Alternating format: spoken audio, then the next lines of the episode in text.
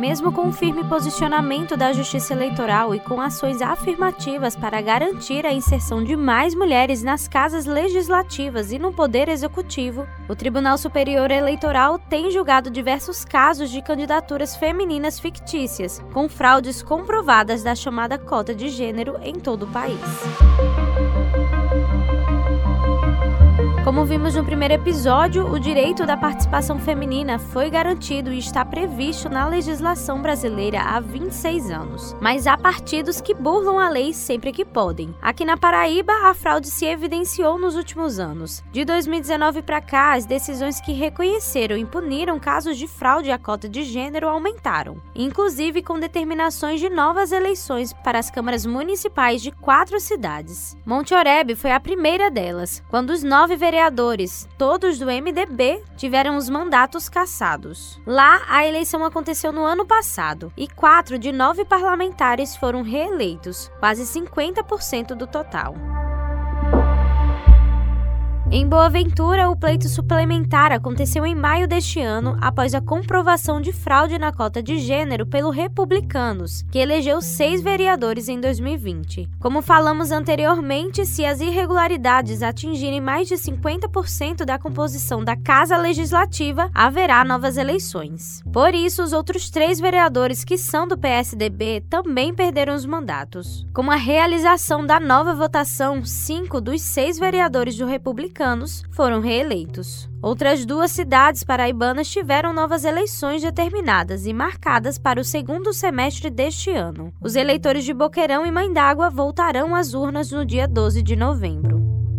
Uma quinta cidade paraibana teve nova votação dessa vez para prefeito e vice, mas sem relação com fraude em cota de gênero. Em Gado Bravo, a cassação aconteceu pela prática de abuso de poder político e econômico. O então prefeito Evandro Araújo custeou a campanha à reeleição com recursos municipais. O pleito aconteceu em setembro de 2021 e o eleito foi o então presidente da Câmara, Marcelo Paulino. Até aqui já falamos sobre 40 perdas de mandatos diretamente, sem contar com suplentes de vereadores de todos os partidos atingidos. Segundo a presidente do Tribunal Regional Eleitoral da Paraíba, desembargadora Fátima Maranhão, os vereadores cassados puderam se candidatar novamente porque não foram punidos com a inelegibilidade. Ela também pontua que 27 cidades do estado tiveram processos julgados apenas sobre a cota de gênero, ou seja, mais de 10% dos municípios paraibanos. Os municípios que nós já julgamos, vejam, Cacimbas, São Vicente de Seridó, Monte Oreb, Tavares, Guarabi, Guarabira, Zebelê, Piancó, Diamante, São José dos Ramos, Boa Ventura, outro de Boa Ventura, o terceiro de Boa Ventura, Lastro, Sapé, Teixeira, São João do Rio do Peixe, Cubati e Areal. São processos, uns julgados procedentes, outros improcedentes. Um reconheceu a fraude e cota de gênero sem aplicar inelegibilidade. Todos até agora nós não aplicamos a inelegibilidade. Então todos puderam ser candidatos. E aqui nós tivemos mais uns outros municípios, Areal, Mamanguape, São João do Rio Rio do Peixe, São Bento, São José dos Cordeiros, Mãe d'Água, Boqueirão, Santa Rita, Santa Rita e Bahia. Então, são municípios que tiveram julgamentos do nosso tribunal, ao todo foram 27 já julgados, como eu falei, porque alguns municípios, uma ou mais pessoa entrou com relação a esse processo, solicitando reconhecimento à fraude à cota de gênero com aplicação de inelegibilidade em novas eleições. Entretanto, tão somente esses cinco é que nós teremos novas eleições. Existem ainda processos que estão tramitando. Mas como eles ainda não foram a julgamento, nós não podemos revelar uma faixa ainda de uns 10 processos. Como observada, a consequência desse tipo de fraude não é efetiva, uma vez que eles puderam se candidatar novamente e muitos foram eleitos.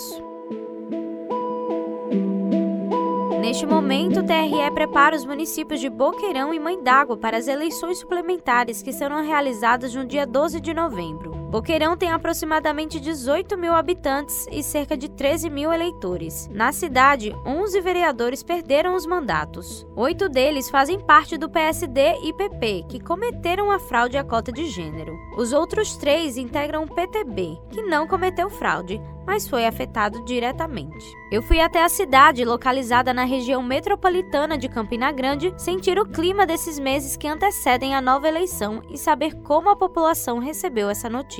A sensação foi de decepção por parte dos moradores. Eu acho uma safadeza. Se você entra para concorrer, então concorra. Não pegue dedo de partido, porque quem queira que não quando se candidata, pega dedo de partido. Então, se você entra, então concorra. Desonestidade. Se a pessoa está se candidatando dessa maneira, ele fará coisas piores quando tiver na gestão. Quem perde é nós, como população, e como eleitor, para nós é vergonhoso, né? Votar numa pessoa, demonstrar nossa confiança e chegar lá absorver umas fraudes dessas. Eu achei um horror. Ele sabe tem que fazer o que é certo, mas não é todo mundo que pensa igual, né? Não voto para nenhum. Eu assino lá, mas votar não voto não. Foram três as candidaturas fictícias lançadas pelo município. O detalhe é que nenhuma das postulantes se movimentou para fazer campanha, nem mesmo pelas redes sociais. Uma delas, inclusive, sequer mora na cidade. Sequer um santinho se viu pelas ruas. Integrando o PTB, partido que não cometeu a fraude, o vereador Baro questiona a decisão e conta que se sente injustiçado por ter sido atingido e ter a eleição impugnada por um crime que não cometeu. Nós não somos caçados, nós fomos atingidos. Nós, em nossa coligação, não existe nenhum indício de fraude ou de crime. Então, o que pode existir a inelegibilidade é de quem cometeu o crime ou de quem foi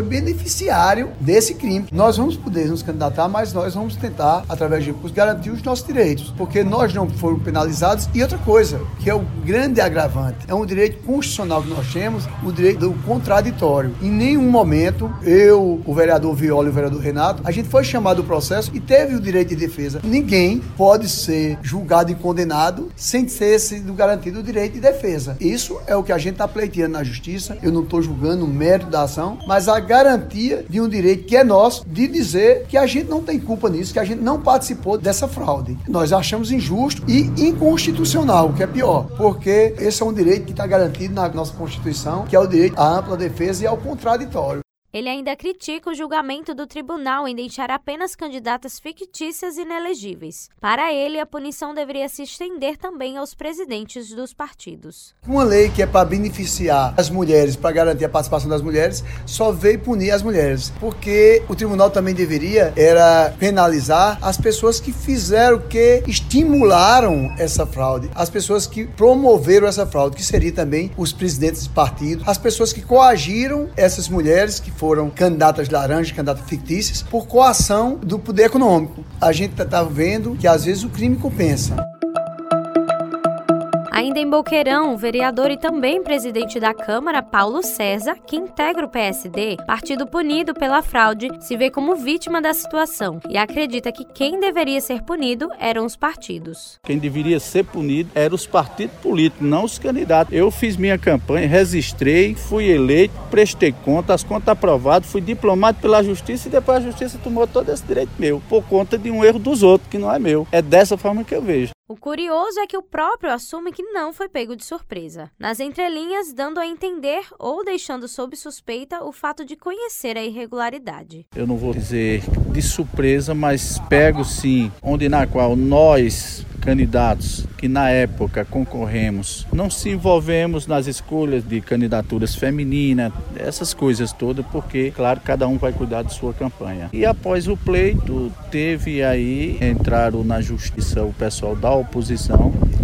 pleiteando aí a cassação dos nossos vereadores. Estamos mantidos no cargo e estamos trabalhando, se reunindo de forma ordinária e extraordinária quando necessário e vamos trabalhar até que a justiça defina a nossa situação por inteiro. Vamos concorrer novamente às eleições porque não ficamos inelegíveis, inelegíveis ficaram só as meninas que supostamente zeraram a votação, tiveram os seus direitos políticos suspensos por oito anos e a gente não tem o que fazer a não ser concorrer novamente às eleições complementares. Lamentavelmente, quando foi em 2024, com sete meses meses depois, oito, vamos concorrer de novo a outra eleição. É, isso aí vai causar despesa para o município, para o Estado, para os candidatos.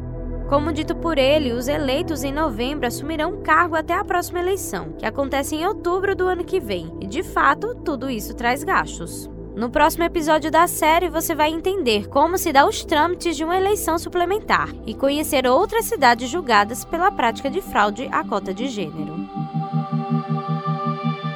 Com os trabalhos técnicos de Ana Clara Cordeiro, produção de Ivna Souto e Lucas Rodrigues, gerente de jornalismo Marcos Tomás, Evelyn Lima para a Rádio Tabajara, uma emissora da EPC, Empresa Paraibana de Comunicação.